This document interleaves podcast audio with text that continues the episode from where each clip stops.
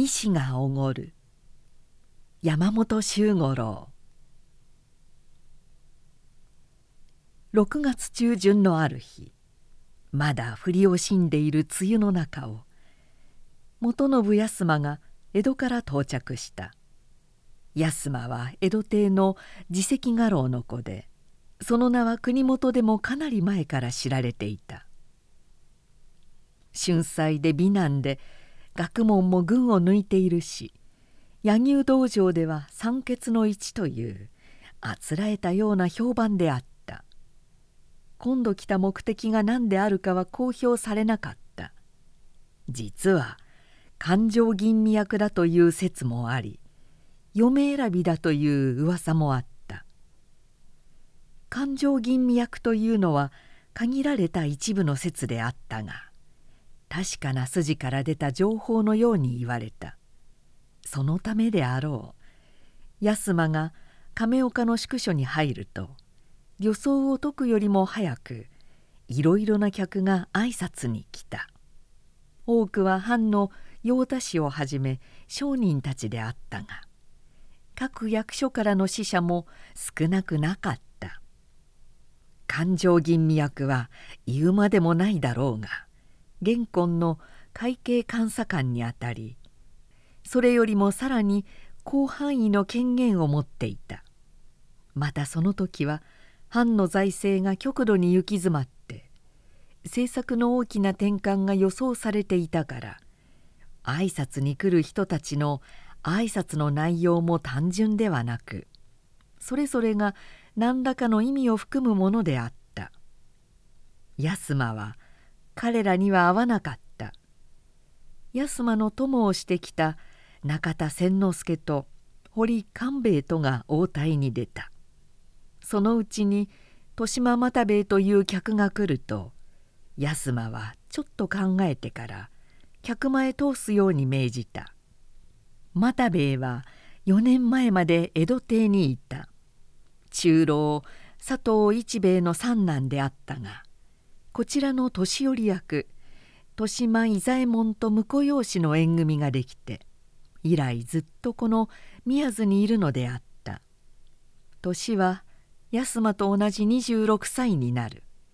体は小柄で色が浅黒く頬骨が尖っていた。話しぶりも表情も菜箸って滑らかで少しも隙がないという感じだった。安間が入ってゆくと又兵衛はニコニコと愛想よく笑い軽く黙礼をしてひどく親しそうに話しかけた「どうもしばらく道中ご無事でおめでとう」安間はうなずいて座った。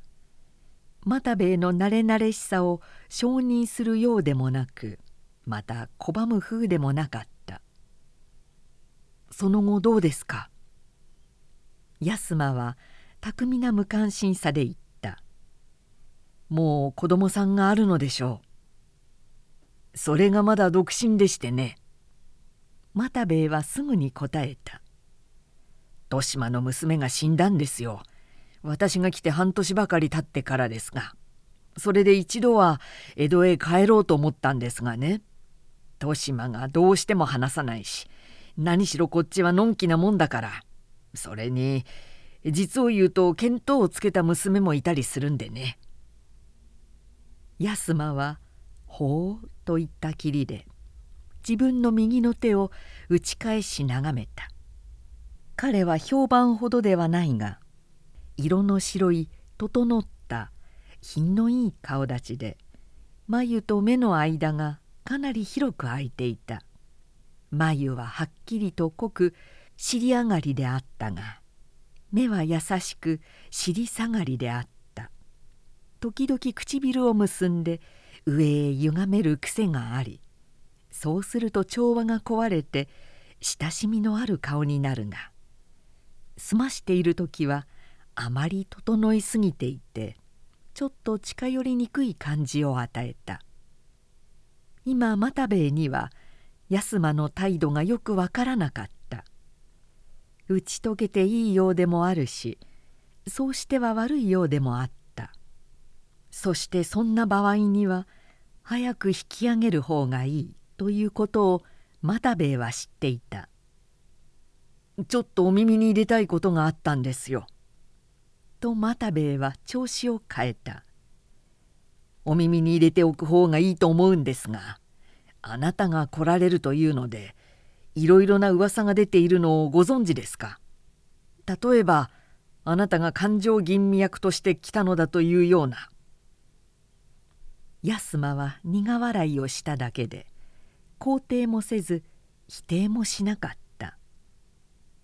無論私には関係のないことですが」と又兵衛は続けた「その噂が一番信じられていて事実とすれば当然ですが非常な反響を呼び起こしています」彼らはあなたが来た場合に備えてそれぞれもう手段を巡らしているくらいですよ。そのようですね。安間は言った。もうだいぶ進物をもらいましたよ。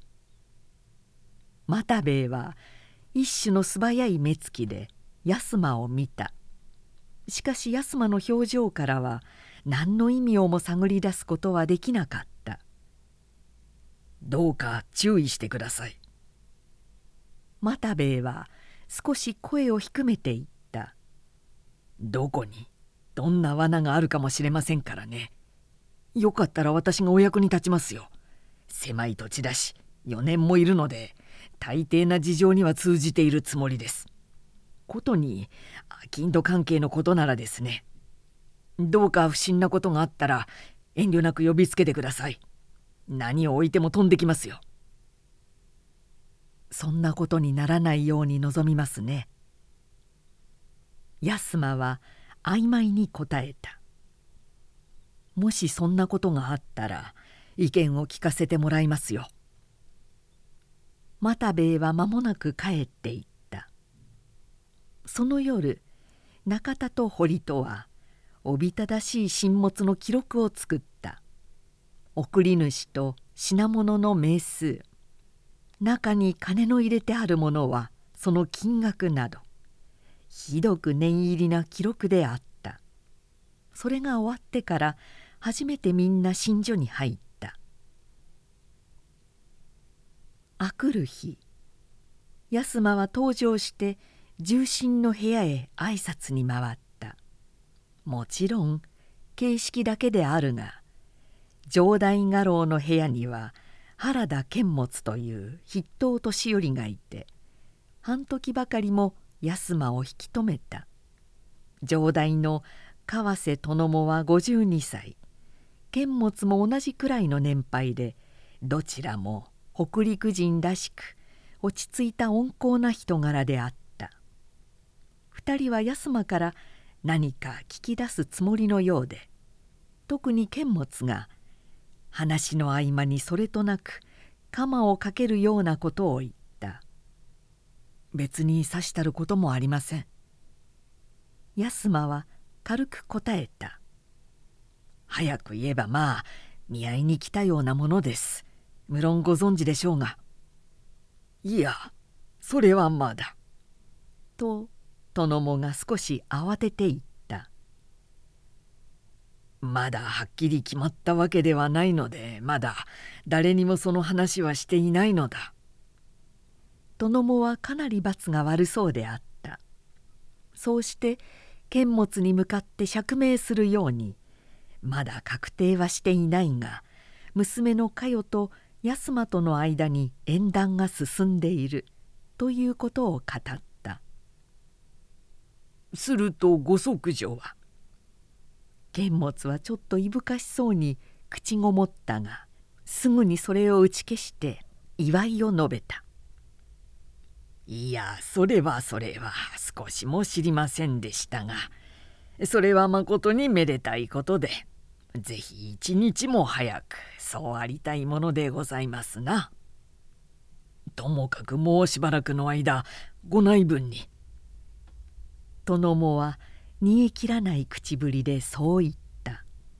安間は殿もから晩餐の招待を受けて下城した。川瀬の招待に続いて住職の人々が次々に安間を招いたおそらく剣物から漏れたのであろうみんな縁談のことを知っているようで口には出さないがそれとなく祝いの言葉を述べた「いや遊びに来たんですよ」安間はどこでもそういうのであった。こんなことを言うと怒られるでしょうね。江戸ではちょっと羽を伸ばしてもすぐ目につくもんですから。どうか面白いところがあったら案内してください。しかし人々は信じなかった。人々の頭には感情吟味役という言葉が引っかかっていた。縁談というのは少しおかしい。住職の人たちはそう話し合った。なるべく当たらず触らずがいい。そして実際彼らは不足不利の態度をとった。江戸の家老の子であり美貌の春才でありまた城代家老の娘婿になるかもしれない。その上秘密の使命を帯びているという表もあるのだから。安間の立場は全く自由でありほとんど不拘束と言ってよかった。安間はそれを確かめた。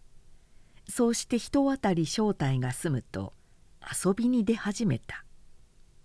初めて天の橋立へ行った時のことであるが切戸の文殊の内海側にある菊水亭という料亭で休んだ。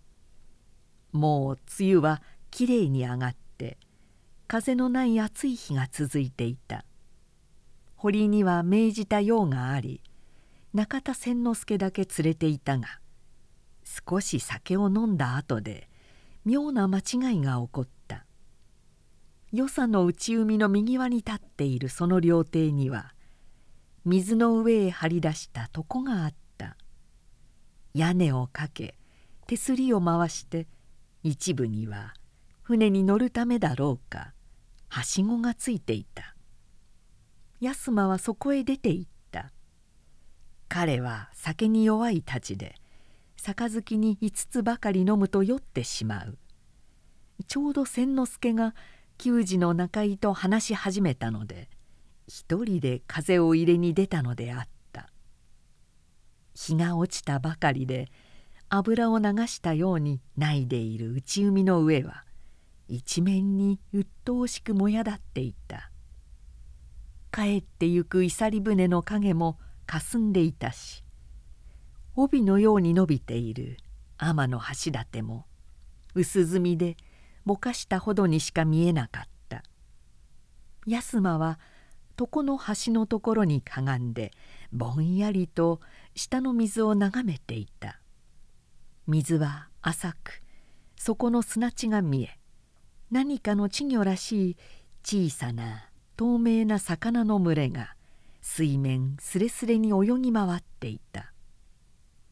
その時彼の後ろへ娘が一人そっと忍び寄った17か8であろう。面長のすっきりした顔立ちで背丈が高く胸も腰もまだ少年のように細かった。少し酔っているらしい。潤みを帯びた目の周りや頬のあたりが赤く忍び寄ってくる動作にもウキウキしたいたずらっぽい様子が見えた。安間は片手に扇子を持ってかがんだまま水を眺めていた。娘の来たことには全く気がつかなかった。娘は笑いたいのを懸命にこらえながらそっと安間のそばへ近寄り「わっ!」と叫んで背中をたたいた。脅かすつもりだったのだろうが足元が確かでなかった。背中をたたいた手に力が入りすぎて「あっ!」と言ったが間に合わなかった。前のめりになる安間を止めようとして絡み合ったまま水の中へと転げ落ちてしまった。安間はすぐ起き上がった。水は腰までしかなかったが逆さまに落ち込んだので頭からずぶ濡れになった。驚くよりも訳が分からず怒鳴りつけようとする目の前へこれも水浸しになった娘が起き上がった。そうして顔へ垂れてくる水を両手で拭きながらさもおかしそうに声を上げて笑い出した「やり損なっちゃったわ」と笑いながら言った「もう少しで心中するところだったわね」しかし娘は目を丸くした。相手を間違えたらしい「あら」と言って口を開けた。安間は黙っていた。娘はおろおろしべそをかいて濡れている安間の方へ手を伸ばし片びらのたもとのところをなでた「すみません。堪にしてください。人違いなんです。こんなに濡らしてしまって本当にすみません。私しみ抜き代出しますから」安間は黙ってはしごのある方へ歩き出した。娘は慌てて呼び止めた。彼の半開きにした扇子がそこに浮いていたのである「あのこれをお忘れになりました」そして扇子を広げてみせたが広げるに従って髪と骨とがバラバラに剥がれてしまった。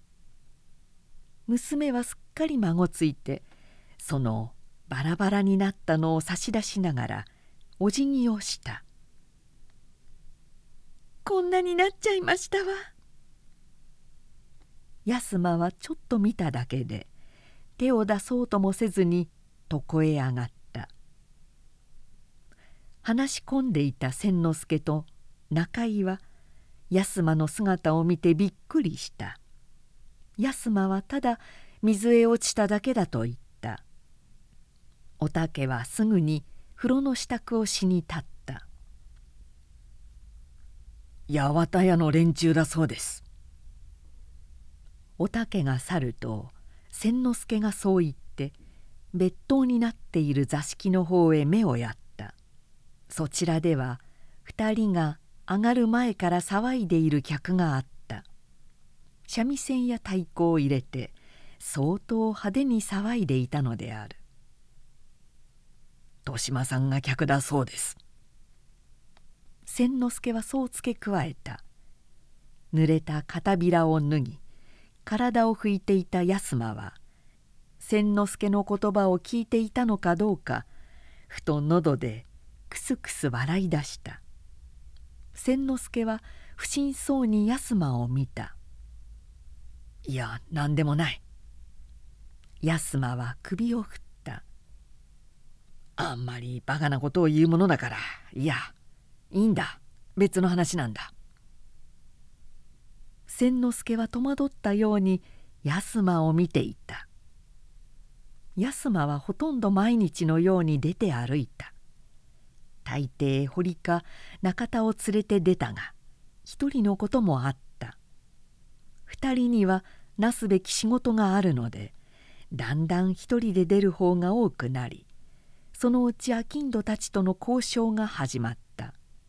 初めに知り合ったのは能登屋伊兵衛というもので古月という料亭で偶然一緒になりそれから伊兵衛の紹介で角屋陣右衛門佐久間中太夫豊島や六兵衛などを知った。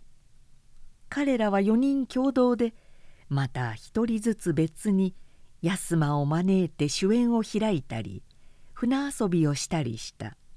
それがしばらく続くと今度は藩の用足しをする商人たちが近づいてきた。これより前豊島又兵衛がしきりに安間を訪ねてきた。時には日に二度もやってきたが安間はずっと会わなかった。家にいる時でもイルスを使った。するとある日又兵衛の方で測ったらしいが今月で角屋陣右衛門と飲んでいる時廊下で彼と出会い強引に彼の席の方へと誘って行かれた。そこには八幡屋万助と青木十右衛門がいて日の暮れるまでつきっきりで接待した。又兵衛は明らかに仲介役らしくしきりに座を取り持っていたが暗くなってくると一人で承知して籠を命じ橋立郎というのへ席を移した。おそらく知らせておいたのだろう。そこには米国省の島屋正兵衛が待っていてこれも一座になり夜の10時頃までにぎやかに騒いだ。八幡屋は海産物青木は海鮮と問屋を兼ね島屋と共に藩の御用商人であり各自のなりわいで独占権を許されていた。したがってその利権と富の点で他を抑え料亭なども菊水亭は島屋。暴古庵は青木。橋立楼は八幡屋とそれぞれが経営するものであった。能登屋角屋らの4人は彼らに対抗する新しい勢力であり彼らの独占権を解放させるため密かに江戸の重臣へ働きかけていた。このことは3人の御用商人にも大体分かっていた。独占権を許された彼らは自然藩との財政的つながりが深く藩に対する貸金は巨額なものになりほとんど限度に達するほどであった。これは彼らの位置を安全にするようでもあるが同時に極めて危険な状態でもあった。難しいことを言うまでもない。江戸幕府でも数回にわたって借り上げという手を打った。在来の借財を棚上げにすることでそのために倒産する者さえ少なくなかった。宮津のように地方の藩では重臣と商人との間に個人的な定規もあるから幕府でするほど非常にはできないであろう。しかしそれも程度によるので抜き差しならぬ場合となれば問題は別であった。安間はこういう時に来たのである。対立する両者が何を考えたか言うまでもあるまい。両者はそれぞれの立場から安間を籠絡し宮津へ来た理由を知ろうとした。安間の方は一切無抵抗であった。相手が誰であろうとも招かれれば行くしどんなに派手な遊びでも拒まなかった。いかにも大臣の育ちらしくおっとりと任せきって遊び進物を出されれば黙って受け取った。6月になったある日島屋の手代に連れられて暴古庵へ行った「誰か一人決まった者のいた方がよろしゅうございましょう」手代の弥吉はそう言って6人ばかり若い女を呼んだ粒寄りの仲居たちで大抵もうおなじみであったがその中の一人が安間の顔を見て「あっ!」と声を上げたもとでさっと顔を覆った「あらあらごらんなさいよ」と他の女たちが見つけて囃し立てた「珍しいことがあるじゃないの。お石さんが顔を隠したわ。きっと何か訳があるんだわ。これはただでは済ませません」おはるという女が咳払いをしていった。囚人の前でそういう振る舞いをするからにはえー、いいわ。医師がおごるわ。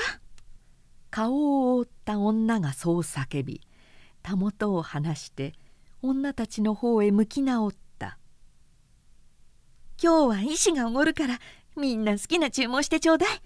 今日は一世一代よ」女たちは「キャー!」と声を上げ手をたたいた。安間も我知らず苦笑した。初めて気がついたのだがそれはいつか菊水亭で誤って彼を水へ突き落としたあの娘であった。この暴行案の幼女の意志というものですがと手代の弥吉が言った。元信様はご存知なのでございますか？うん。と安間がうなずくと娘はこっちへ向いて顔を赤くしながらお辞儀をした。生意気なことを言ってはいけない。安間が言った。客がいるのにおごるということがあるか。戦場というものだぞ。医師はびっくりしたような目で安間を見て「はい」と言ってコクンと少年のようにうなずいた「すみません。取り消します。堪忍してください」安間は照れて赤くなった。そんなつまらないことを言った自分に照れたのである。彼は少なからず上がり気味で持っていた杯を医師に刺した。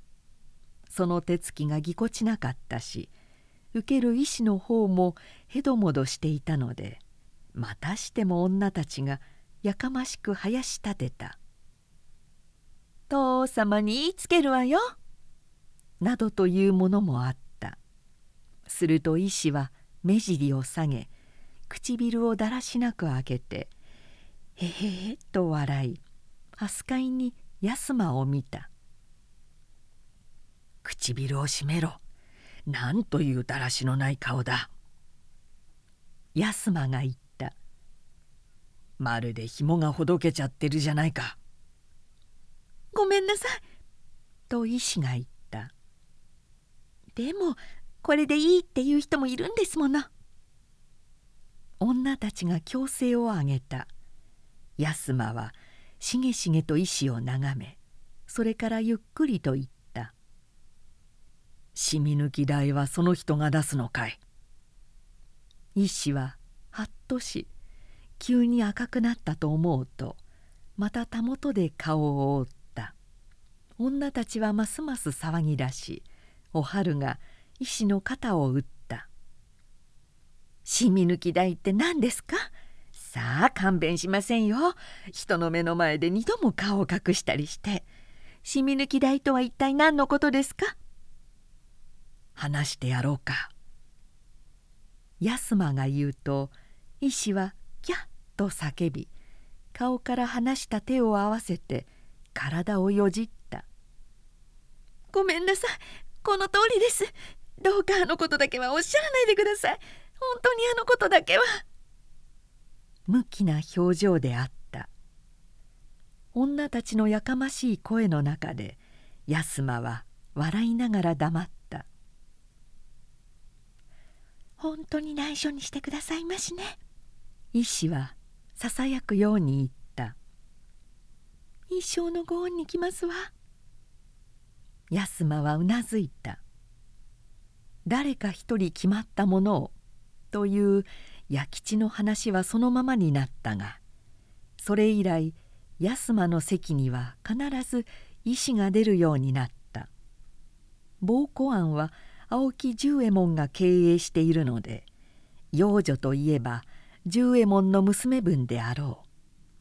料亭を切り回しているのはお金という名の超えた50歳ばかりの女であるが医師は彼女からも他の仲居や雇い人たちからも一様に愛されていた。暴行案の者だけでなく知っている者はみんな医師を愛しているようであった。医師は明るくさっぱりしたそして思いやりの深い性分だった。不自由のない性もあろうが仲居や雇い人で困っている者などには影へ回ってよく面倒を見た。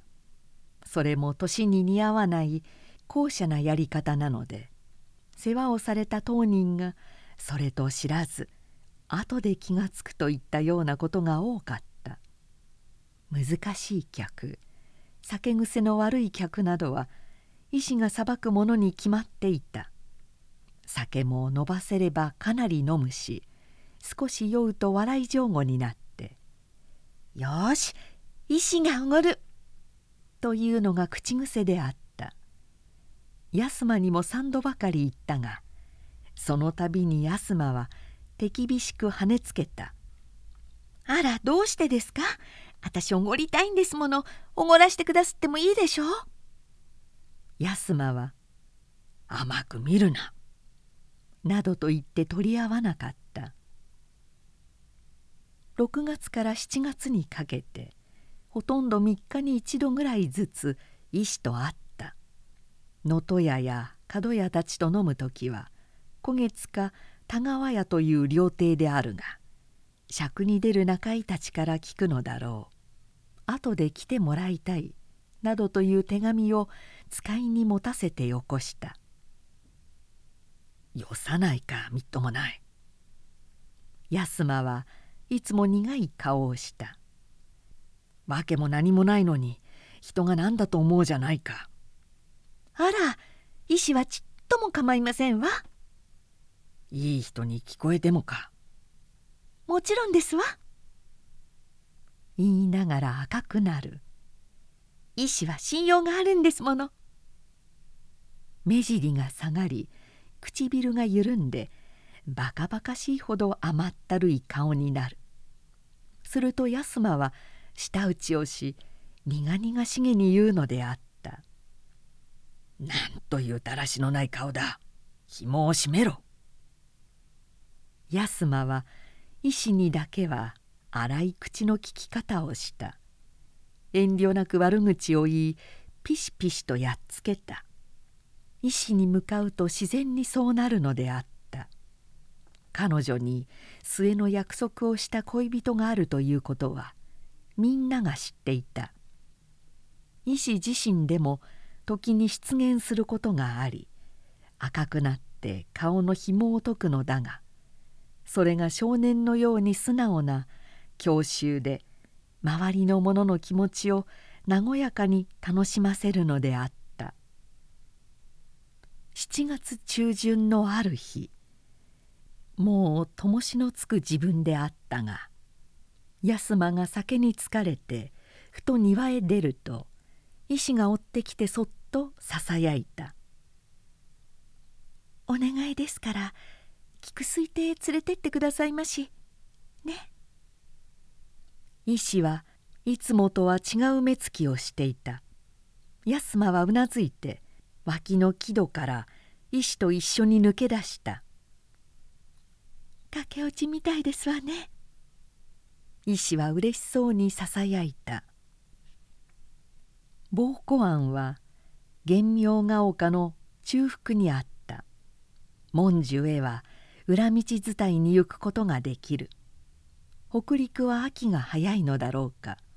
松や雑木林のある山道にはもうすすきが穂を出し始め栗の木の下では熟れた実のはぜて落ちる音がした。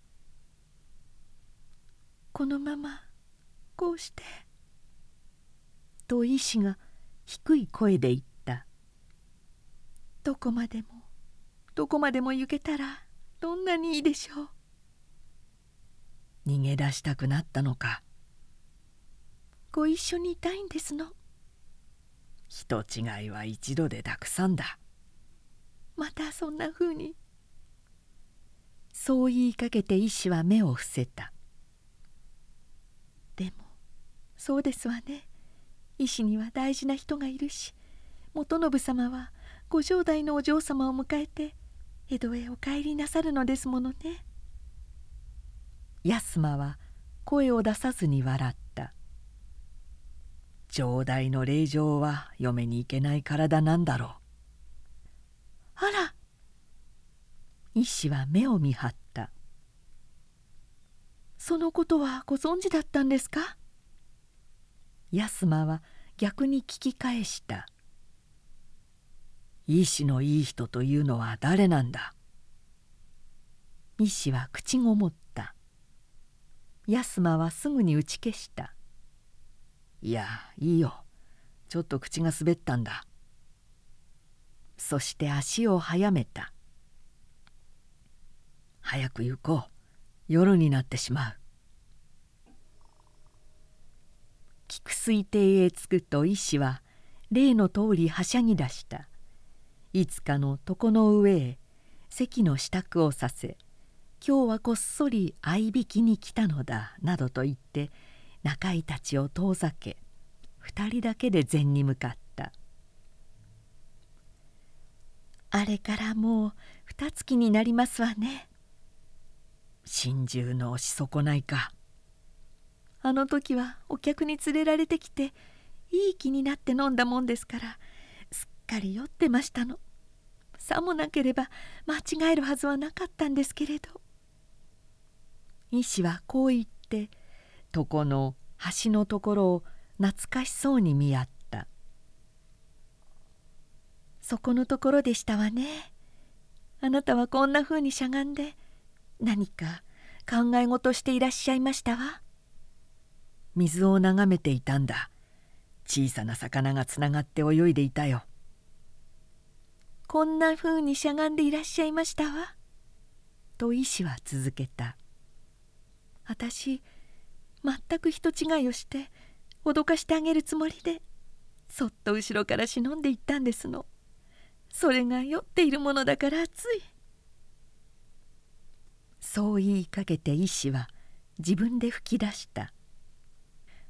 つい力が入りすぎてよろめいちゃって。そう言いながら身をかがめて笑い出した。そして突然安間の膝へうつぶしたと思うと笑いがそのまま泣き声に変わり背を震わせて泣き始めた。安間は黙って片方の手でその背中を撫でてやった。医師は何かを訴えたいようであった。安間にも言ってやりたいことがあった。しかしどちらも口に出しては何も言わなかった。泣き声は次第に静まったがそうしていることがいかにも楽しい様子でかすかにしゃくり上げながらなおしばらくの間医師は膝にもたれたままでいた「これで癌が叶いましたわ」やがて起き直った医師はたもとで涙を拭きながら微笑した。一度思い切り泣いてみたかったんです。何にも訳はないんですけれど。これでさっぱりしましたわ。それからいつもの明朗な表情で安間を見た。人間って悲しくなくっても時々泣かないと体に悪いんじゃないでしょうか。安間は黙ったままいたわるようにうなずいた。その夜宿所へ帰った安間は中田や堀たちと夜半過ぎまで調べ物をした。2人の分担していた仕事はこの64日の間に目覚ましく進んでいた。それは八幡や以下3人の御用商人の実態調査であってその取引状態や年間の利潤や資産についてこれには能登やら4人の商人たちの助力があったが詳細な事実が挙げられていた。無論安間への進物や接待の費用などもその都度入念に計算されているので今その明細書を見ながら安間は神戸を振って苦笑した「この分は返さなければならないんだからな。江戸でなくって幸いだよ。江戸だったら破産してしまうぜ。ここでも財布が空になるそうじゃありませんか」堀勘兵衛がそう言ってからふと目を上げて「あのお石という娘ですね。あれは注意なさらないといけませんよ」何かあるのか。豊島又兵衛です。と官兵衛が言った。あれは青木十右衛門の養女ですが。元は加賀藩の浪人の維持だそうで豊島と結婚する約束ができている。どうかなさいましたか？いや何でもない。続けてくれ。縁組の裏には八幡や島や青木の三人連合の契約があるんですね。彼らは豊島を勘定奉行かできれば筆頭年寄りに据えて自分たちの位置を確保しようとしているんです。豊島には無理だな。どうせ操り人形でしょう。表向きには不可能のようであるが実際にはあり得ることであった。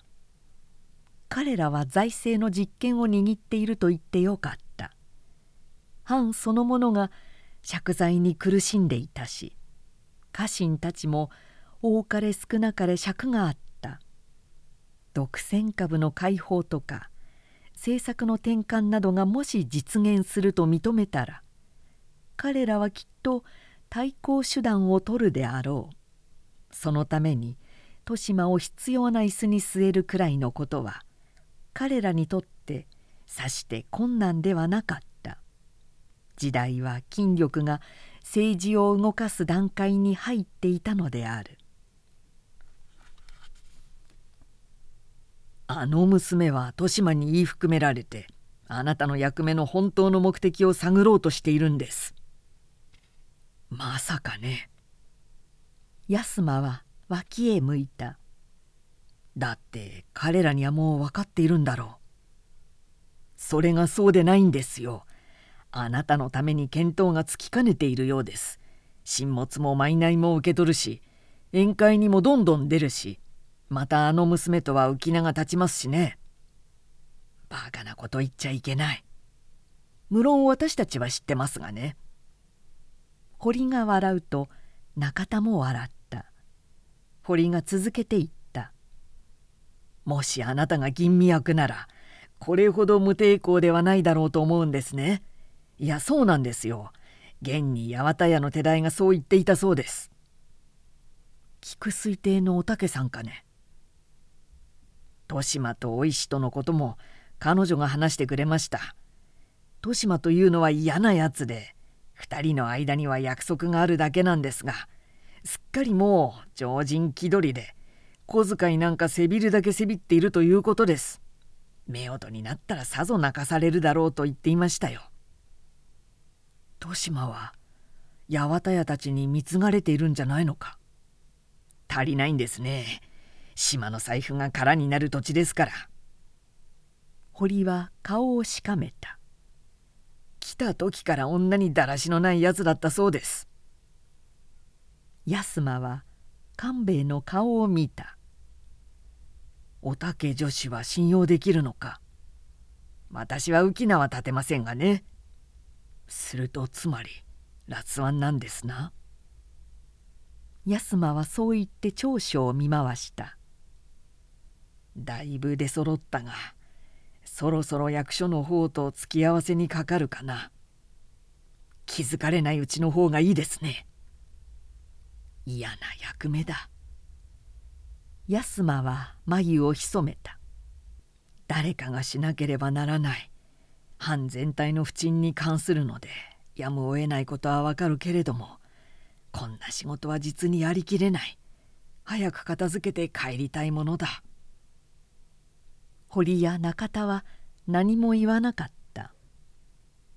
その夜は安間にとって寝苦しい夜であった。それに続く数日も彼は引き立たない気分で過ごした。医師と豊島又兵衛との関係は思いがけなかった以上に痛手であった。官兵衛の忠告は事実と思わなければならない。豊島は医師に安間の任務を探れと命じたであろう。なぜなら初めのうち豊島はしつっこく安間に近づこうとした。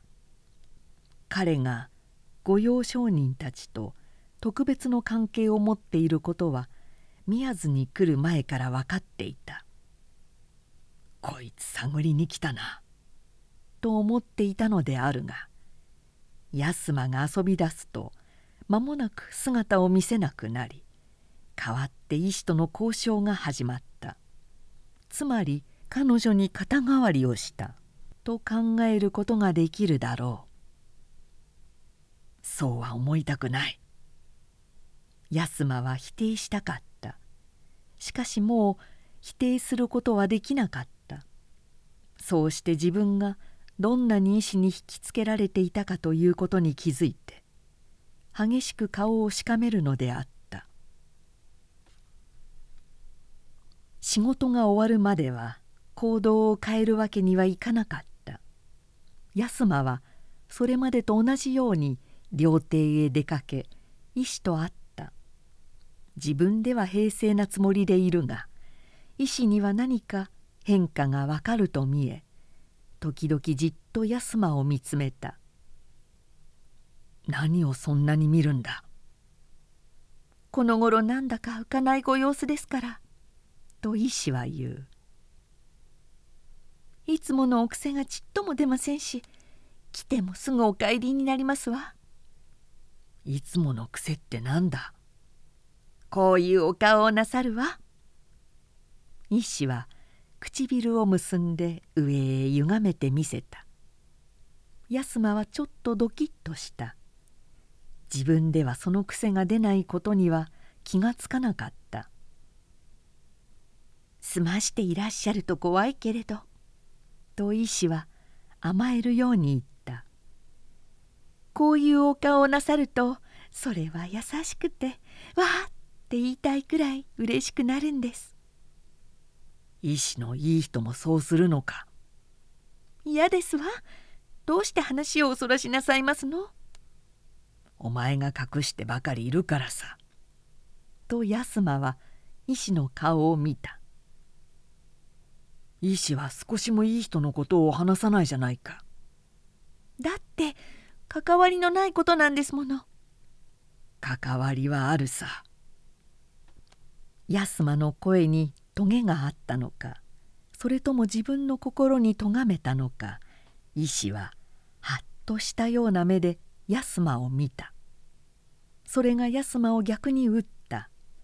医師に咎はない。医師は不当な役を負わされているだけだ。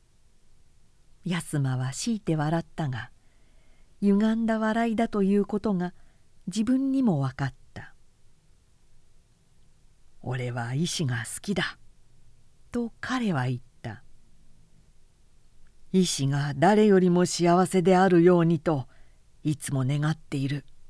本当にそう願っているんだ。だからその人が医師を幸せにすることのできる人間かどうかを知りたいんだ」医師も微笑したがそれは安間のそれより力がなかった。ほとんどべそを書くのに似ていた。その人はいい人なんです。医師は弁護するように言っいろいろ失敗をしますし世間でも嫌な評判がありますけれど根は気が弱くって悪いことなんかできる人じゃないんです。それに殿方は誰でも若いうちはしようがないじゃないでしょうか。どんなふうにだ？どんなふうにもですわ。医師は目を伏せた。あの人のように気が弱くってつい失敗ばかりする人はなおさら私あの人がかわいそうでしょうがないんです。私がついていてあげなかったらどうなるかと思うと本当にかわいそうでしょうがなくなるんですの。安間は脇へ向いた。私がみなしごだということをご存知でしょうか?」と医師は続けた「私の父は加賀様の浪人で医師は5つの年に孤児になりましたの。15の時青木の父に引き取られたのですけれどそれまで随分つらいことがありました。13の年のことでしたわ。もうもう辛抱ができなくなって夜中に2階の窓から逃げ出したことがありました。2階の窓から帯をつないで下げて霜でいっぱいな屋根を踏んでもういい。たくさんだ。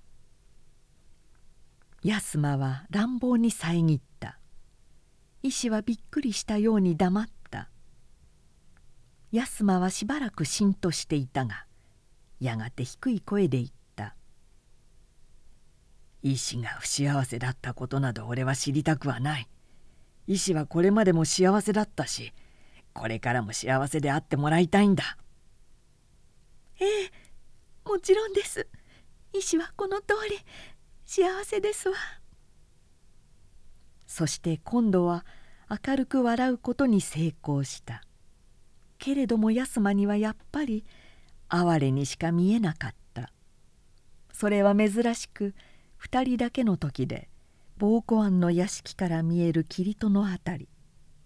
すっかり暗くなった海の上にいさり船の火が一つゆっくりと動いていた間もなく島屋と八幡屋の手代が来いつもの仲居たちがそろってから石は少し酔ったような調子で「元信様のご縁談はどうなさいましたの?」と言い出した「もうお決まりになったんですか？それともまだ?」ダメのようだな。安間はそっけなく答えた「あんまりバカ遊びばかりしているんで愛想つかされたんだろう。一度招かれたがお顔も見せてくれないしその後は恋とも言われないよ。何かご病気らしゅうございますな。島屋の手代が言った「脊髄老とか聞きましたがもう長くお休みになっているのではございませんか」安間は知らない顔をしていた「それではもう」と医師が言った「江戸へお帰りになりますのね」どうして？だってご縁談の方がそんななら。それだけではない。かもしれないじゃないか。医師と二人の手代の顔に素早い表情の動くのが見えた。安間は乾いた声で笑った。例えばお石を口説き落とすというような野心がさと彼は意地の悪い口ぶりで言った。せっかく江戸から来たのに手ぶらで帰るのは間の抜けた話だ。お石はうんと言わないかね。ここにも女がおりますのよ。並んでいる仲居たちがやかましく声を上げた何人もお石さんに限らなくったってたまには私たちを口説いてくだすっても罰は当たりませんわ罰が当たらないだけか。つまらない。悪いお口になったこと。いつも医師のそばにいるお春が言った。初めはあんなにお人柄だったのにすっかり悪くおなりなすったわ。ぶってあげようかしら。罰は当たらないはずじゃないか。華やいだ罵り声の中で安間は苦々しく顔をゆがめた。医師に惹かれる気持ちは強くなるばかりであった。医師が豊島に言い含められて彼に近づいているという事実も頭から去らないが一緒に水へ落ちた時から二人の心の歩み寄りにはそんなことの入る隙のない自然なものがあるように思えた。その上医師と豊島との関係が医師の重荷であり医師を不幸にするだろうと思うと安間の愛着は一層深くなるのであった。このままでは危ないぞ。このままでは。彼は真面目にそう思い始めた。今のうちにどうかしないと馬鹿げたことになりかねないぞ。中田と堀戸は仕事を進めていた。8月になると江戸から城代家老に宛てて墨付きの密書が届きそれによって書役所の帳簿が極秘のうちに検閲された。そうしてそれまでに調べ上げたものと突き合わせ両者の記録の際やことされた部分を挙げてゆくと御用商人と重臣たちとのつながりが意外なほど深く大きいのに驚かされた。これはひどいことになっているものですね。どこの藩でも同じらしいぞ。安間は苦笑して言った。幕府そのものが値を上げているんだからもう侍の政治ではやってゆけなくなってるんだろうな。しかしこれを表面に出さずに済みますか。難しいところだね。安間は太息をついた。これまで苦心してやってきたのは財政の転換を穏やかにやるためであった。不正な事実があってもそれを挑発するよりは武器にしてできるだけ円満に事を収める。犠牲者は出さないようにというのが藩主はじめ江戸住職の意向であった。なんだ？中田千之助の声でふと見ると庭先に下僕の一人が花を持って立っていた「ただいまこれを届けてまいりましたので」白い見事な芙蓉の花であった。千之助が立っていって受け取った「すぐ帰りましたが若いきれいな娘でございました」分かってる。千之助は戻ってきて安間の机の上にそれを置いた「恋との頼りでございますな」安間は黙ってその花に見入った。それ以来きちんと一日おきに花が届いた。もちろん医師からであろう。大輪の菊のこともあるしすすきやおみなえしやくずなど。野山の花のこともあった。手紙もことづけもなく花だけを届けてよこすのだがその方が医師の気持ちをよく伝えるようで安間の心に深くしみ入った。安間は半月近く出る暇がなかった。その間に準備もほぼ整い江戸からの知らせのあるのを待つばかりになった。正式の勘定吟味役が江戸から来るのである。無論初めからの予定であるがそれが宮津へ着く前に安間が商人たちと会談することになっていた。つまり財政改革の下ごしらえで必要な場合には準備した長所を彼らに示し拒否できないように抑えるという計画だった。そのために安間の来た理由はぼかされてあった。川瀬殿もの娘が病餓中で求婚できない体だということも分かっていたが宮津へ着く前に江戸の父から求婚の手紙が届くようになっていた。勘定吟味役かもしれないという評判も実はわざと広められたものだったのである。どうやら無事にこぎつけた。安間も堀や中田も肩の荷を下ろしたような気持ちだった。これで階段をうまく切り抜ければそう思ったのであるが実際はそうではなかった。安間が宿所にこもり出してから御用商人たちは嗅ぎつけたのであった。彼らも手をつかねていたわけではなくこちらの動きには油断なく目を光らせていた。こちらが肩の荷を下ろしたと思った時彼らは事のあらましを探り当てその対抗策のため色を変えていたのであった。9月に入って5日目の午後医師から安間へ手紙が来た「お返し申したい品がありぜひ話したいこともあるから。そういう文面ですぐ来てもらいたいという意味が愛想のように繰り返してあった。私たちの顔を見ることはないですよ。堀がニヤニヤ笑った。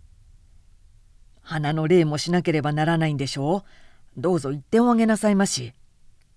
馬でも申しつけましょうか。中田もからかうように言った。それはいい。すぐ言いつけてくれ。安間は手紙を巻きながら立った。久しく老去したから馬で飛ばすのは思いつきだ。頼むよ。冗談から馬ですな。やれやれ。中田は口をすぼめて苦笑した。よく晴れた午後で海からしきりに風が吹いていた。安間はその風の中を爽快に飛ばしていた。宝庫湾へ登る山道では落ち葉が雨のように舞っていた。石は珍しく濃い化粧で紫色の地にぼかしたちぐさを染めたちりめんの小袖に薄茶色の綾に菊の模様の帯を締めていた。濃いおしろいのためか顔がこわばっているように見えるし紅を刺した唇はむしろ暗い感じであった。嫁にでも行くようだな。安間はまぶしそうに目をそらした。まるで人が違ったように見える。お気に召さないでしょうか？安間は微笑しながら「いいよ」というふうにうなずいた。医師はうれしそうに肩をすくめた「今日はお願いがありますの。一生に一度のお願い」廊下の途中で医師は安間を拝んでいった。一度だけでようございますから石におごらせてちょうだい。どうするんだ？二人だけでゆっくりしたいんです。今日は出かけてみんな留守なんです。ね？お願いですからうんっておっしゃって。安間は承知した。医師は安間を自分の部屋へ案内した。それは母屋と胸の別になった。隠居風の建物であった。海は見えないが東と南が空いていた。庭は松林で裏山へ続き家計で引いた山水が縁先のつくばいに静かな音を立てて落ちていた。宝庫湾のものはお金の先達で内海の対岸にある小森神社へ一夜おこもりに出かけたのだという。医師のほかには下男の老人と下働きのお梅が残っているだけであった。六畳の部屋の障子は開けたまま支度のできた膳を前にして二人は座った。なんだか改まったようで変ですわね。自分でこうしたんじゃないか。それはそうだけれど。医師は恥ずかしそうに調子を持った。あんまりご覧にならないで。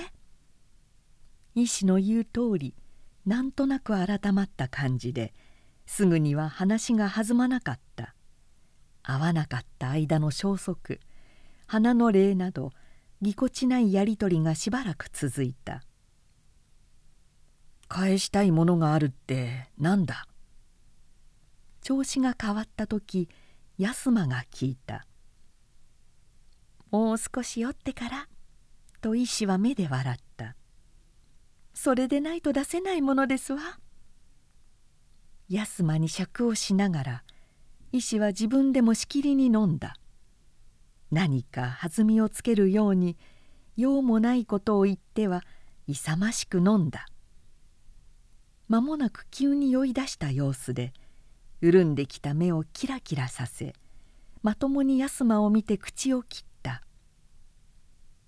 「私今日は本当のことを言いたいんですけれどいいでしょうか?」言わなければならないのか。それでないと苦しくって。杯を持つ医師の手が震えた。もう苦しくって我慢ができなくなったんです。安間は医師に酌をしてやった。医師はそれを煽るように飲み今度は神戸を力なく垂れた。でも私言えないかしら。言わなくてもわかるよ。でも私言いたいんです。安間は黙った。医師は杯を置いた。なかなか言葉が出ないと見え荒く息をつきながら絡み合わせた両手の指をもみしぼった「初めは何でもなかったんです」と医師は低い声で言い出した「ただ菊水亭のことがあるので遠慮のない気持ちでいました。それがお目にかかるたびにだんだん好きになってきてそうなってはいけないのにしまいには一日中あなたのことばかり考えるようになってしまいました。そう聞いたって驚きゃしないよ。ええ医師はうなずいた。それも分かっていましたわ。安間様も意志をすいていてくださる。そう思ってもうぬぼれではないだろうって。だから余計に苦しかったんです。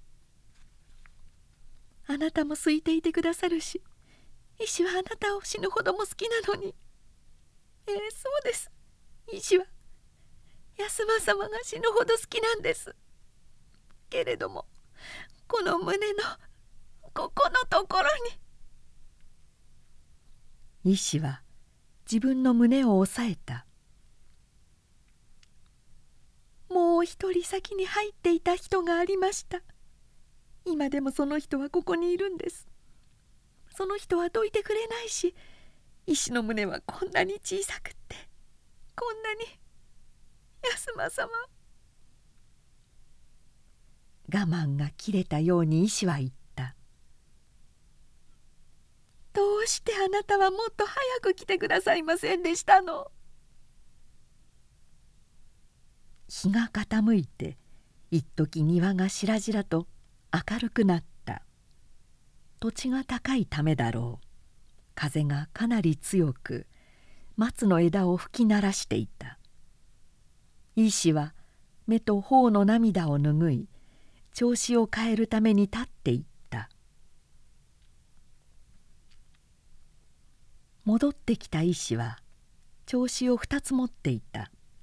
その一つを自分の脇に置きもう一つの調子で安間に酌をすると「覚えていらっしゃるでしょ？う」と言ってたもとから扇子を出して彼に渡した。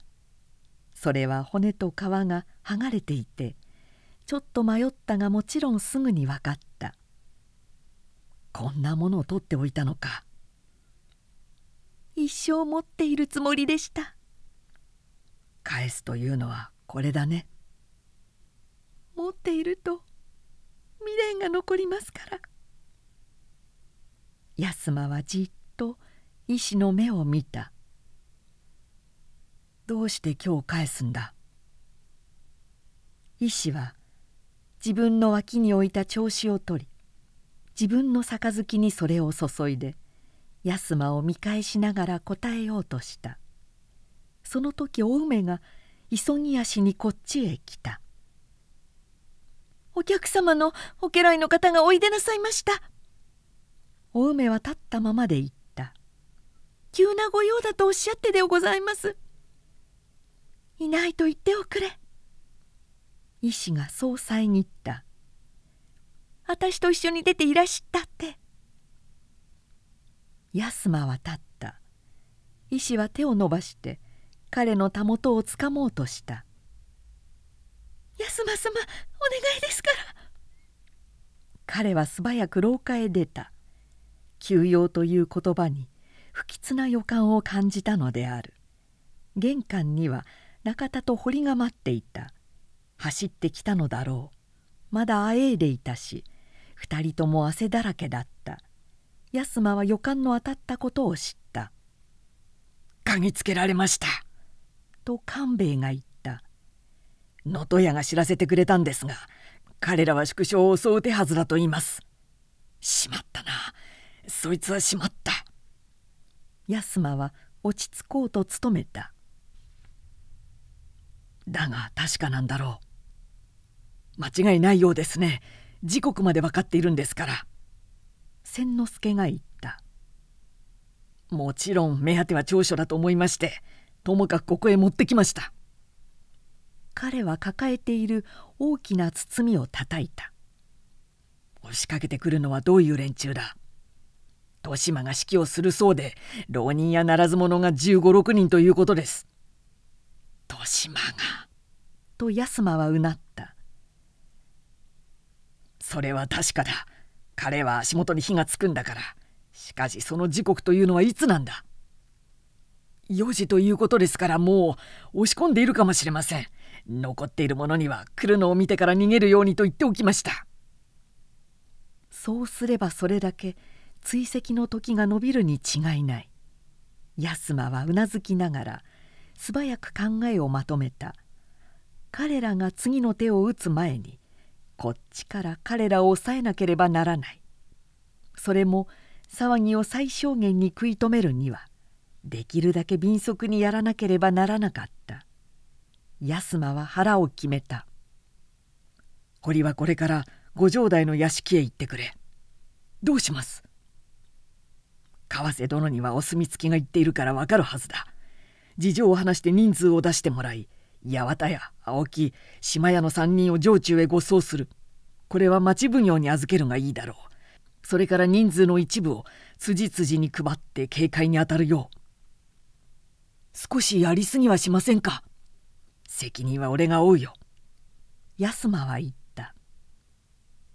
俺の乗ってきた馬があるからあれで行くがいい。それだけの手配が済んだら戻ってきてくれ。中田はここにいてもらう。堀はすぐ飛び出していった。千之助を連れて戻ると医師はまだ一人で飲んでいた。そして二人が入ってゆくと杯を持ったままにっと微笑した。千之助に会釈したらしいがその微笑を見た途端に安間はドキッとした「豊島おいしい。二つの名がつながった「おいし」と安間が言った「お前知っていたんだな」医師の唇の間から歯が見えた。今日の4時に何があるかを知っていてそれで俺を呼び出したんだな。そうなのか。あの人はあの医師の舌がもつれた。そして唇の端からよだれが垂れ両方の目の瞳がつり上がった。安間は声を上げて走り寄って倒れかかる医師の体を支えた「お石どうした?」その間に千之助が医師の手から杯を取りその匂いを嗅いだ。それから脇にある調子の匂いもそして低く叫び声を上げた「いけません。読書のようです」安間は色を変えた。医師はかがんだ。このままお願いですから。舌がもつれるのでほとんど言葉にならない。安間は医師の体を抱き上げ「水を頼む!」と言いながら縁側へ出た。千之助は走っていった。安間は医師をうつむきにし溝落ちへ自分の膝頭を当てておいて背中を叩きながら怒鳴った「吐くんだ。吐いてしまえ!」医師は身もだえ激しく神戸を振った。安間は医師の口の中へ指を入れた。食いしばった歯には非常な力がこもっていた。安間は医師の髪をつかみ首の折れるほど仰向かせた。すると顎が開いて指が中へ滑り込んだ。安間は乱暴にその指を押し入れ力任せに舌を圧した「水です!」千之助が戻ってきた。何か加えさせましたか？医師の体が痙攣を起こしすぐに嘔吐が始まった。形容しようのない不快なそれが毒物なのだろう。匂いが辺りに広がり医師は悶絶するかのようにうめいた。そうだ卵白を忘れていました。千之助が言った「卵の白身を持ってきます。それから医者を呼びますか。後にしよう。豊島のことがある」千之助は走り去った。安間は医師の神戸を横にして口移しに水を飲ませた。医師は飲んだ。諦めたのか。それとも力が尽きたのか安間の飲ませるだけ飲んだ。さあ吐け。安間は怒鳴った。すっかり吐き出してしまうんだ。その胸の中に入っているやつも一緒に残らず吐いてしまうんだ。残らずだぞ。わかるか医師。医師はうなずいたようであった。そしてまた嘔吐した。安間の目から涙がこぼれた。彼は医師の背をたたきながら喉の詰まったような声で言った「バカな真似をしてなんというやつだ死ぬと命がなくなるんだぞ。これで死ぬと命がないぞよって芝居のセリフにもあるじゃないか。お前知らないのか医師彼は笑おうとした。しかし無論笑いはしなかった。そうだもっと吐けもっと。その胸から何もかも出してしまえ。そうすればさっぱりする。俺からも褒美をやるよ。千之助が戻ってきた。大きな茶碗を2つ。そこに置くとすぐ彼はまた水を取りに引き返した。安間は続けて卵白を飲ませそして強引に吐かせた「どうぞお口から」医師が潰れたような声で言った。確かにそういったように安間には聞こえた。口移しにしてやると医師の唇は安間のに強く吸い付いた。暗くなってきた庭の松林の中で何の鳥かけたたましく泣き出した。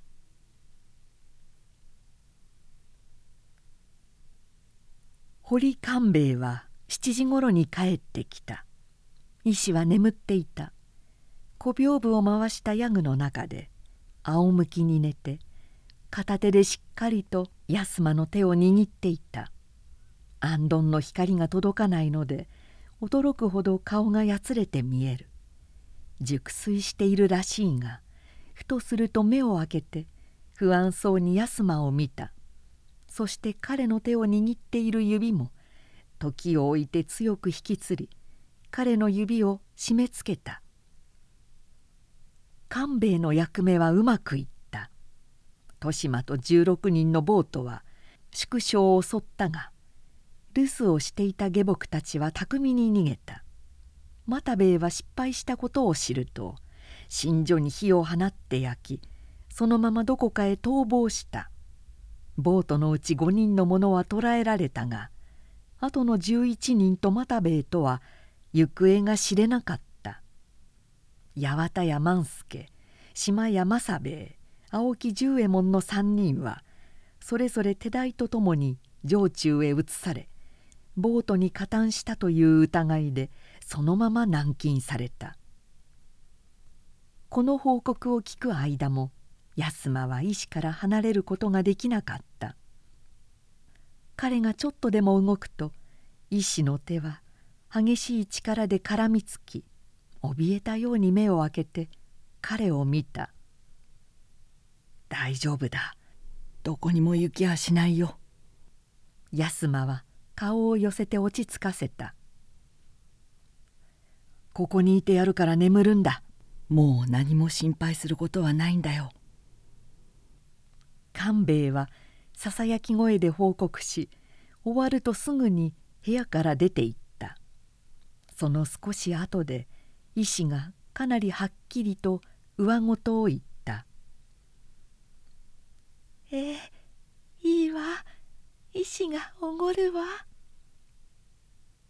低いかすれ声であったが言葉ははっきり聞き取れた。安間はそっと微笑しそれに応えるようにうなずいた。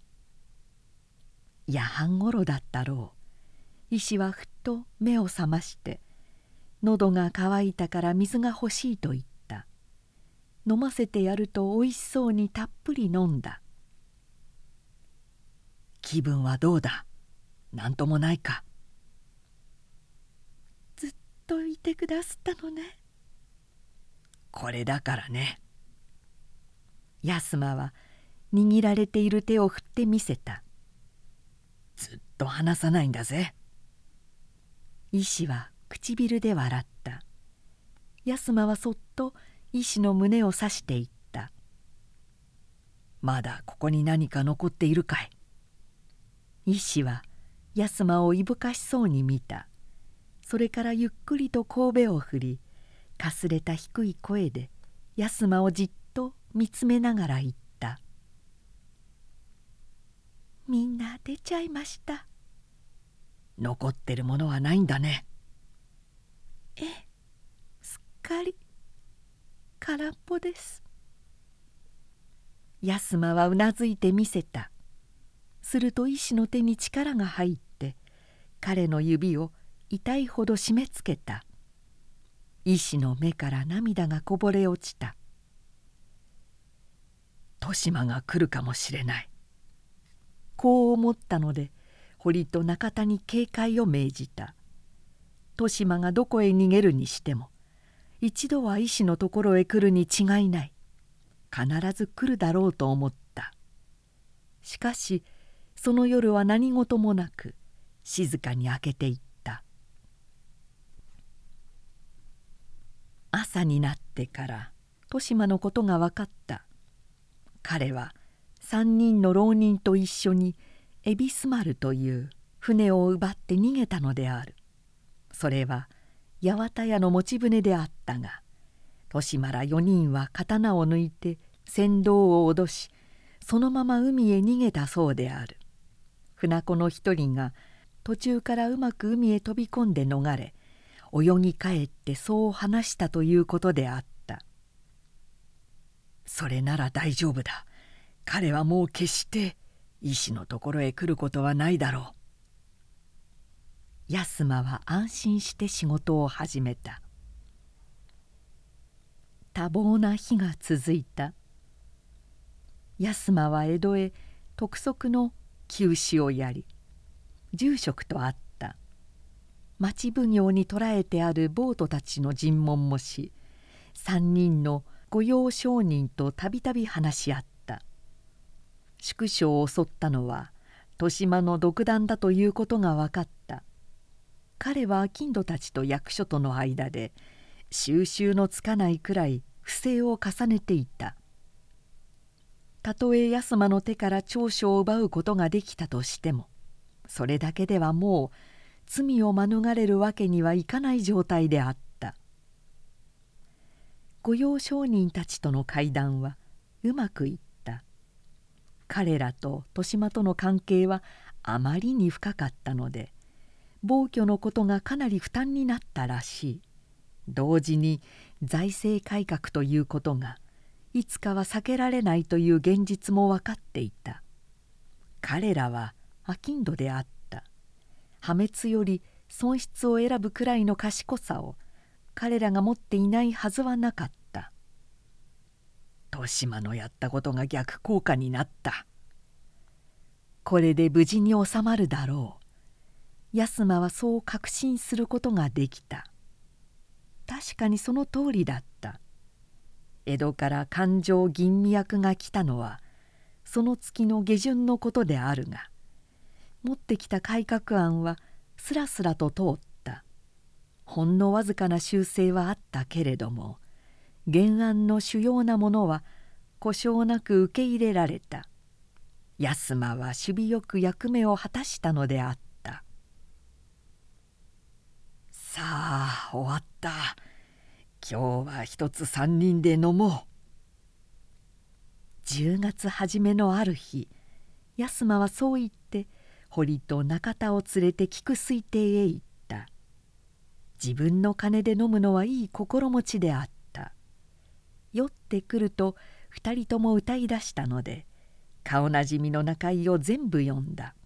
もちろん膀胱庵からも来たし医師も現れた「これは島の財布ですな」官兵衛が真っ赤になった顔で安間を見た「どうか空にならないように頼みますよ」「旅費だけでも頼みますよ」などと千之助もつまらないことを言った。三味線が入り太鼓が入ってバカバカしくにぎやかな騒ぎになった。するとそれまで遠慮していたらしい医師が「私おそばへ座らしていただこう」と言って安間のそばへ来て座った。しかし誰も気がつかない様子だった。安間は医師に目配せをしてそっとその座敷から逃げ出した「あそこは寒すぎるだろうな」安間がそう言った「医師は風邪をひきゃしないか」「風邪なんかひきません。私大丈夫です」これを引っ掛けるといい。安間は羽織を脱いで医師に着せた。二人は廊下から床へ出て行った。思ったほどではないが寒さは強かった。空が曇っているので海は暗くいさり火も見えなかった。安間の手は医師の肩を抱いた。医師の手は安間の体に巻かれていた。寒さが厳しいのでお互いの体温が一層暖かく感じられるようであった「もう四五日すると江戸へ帰る」と安間が言った「話は聞いたろうね」医師はコクンとうなずいた。体がひどく震え出したので安間はきつく抱き寄せた「でも私私とても嫌だというのかい？いいえ。強く首を横に振った。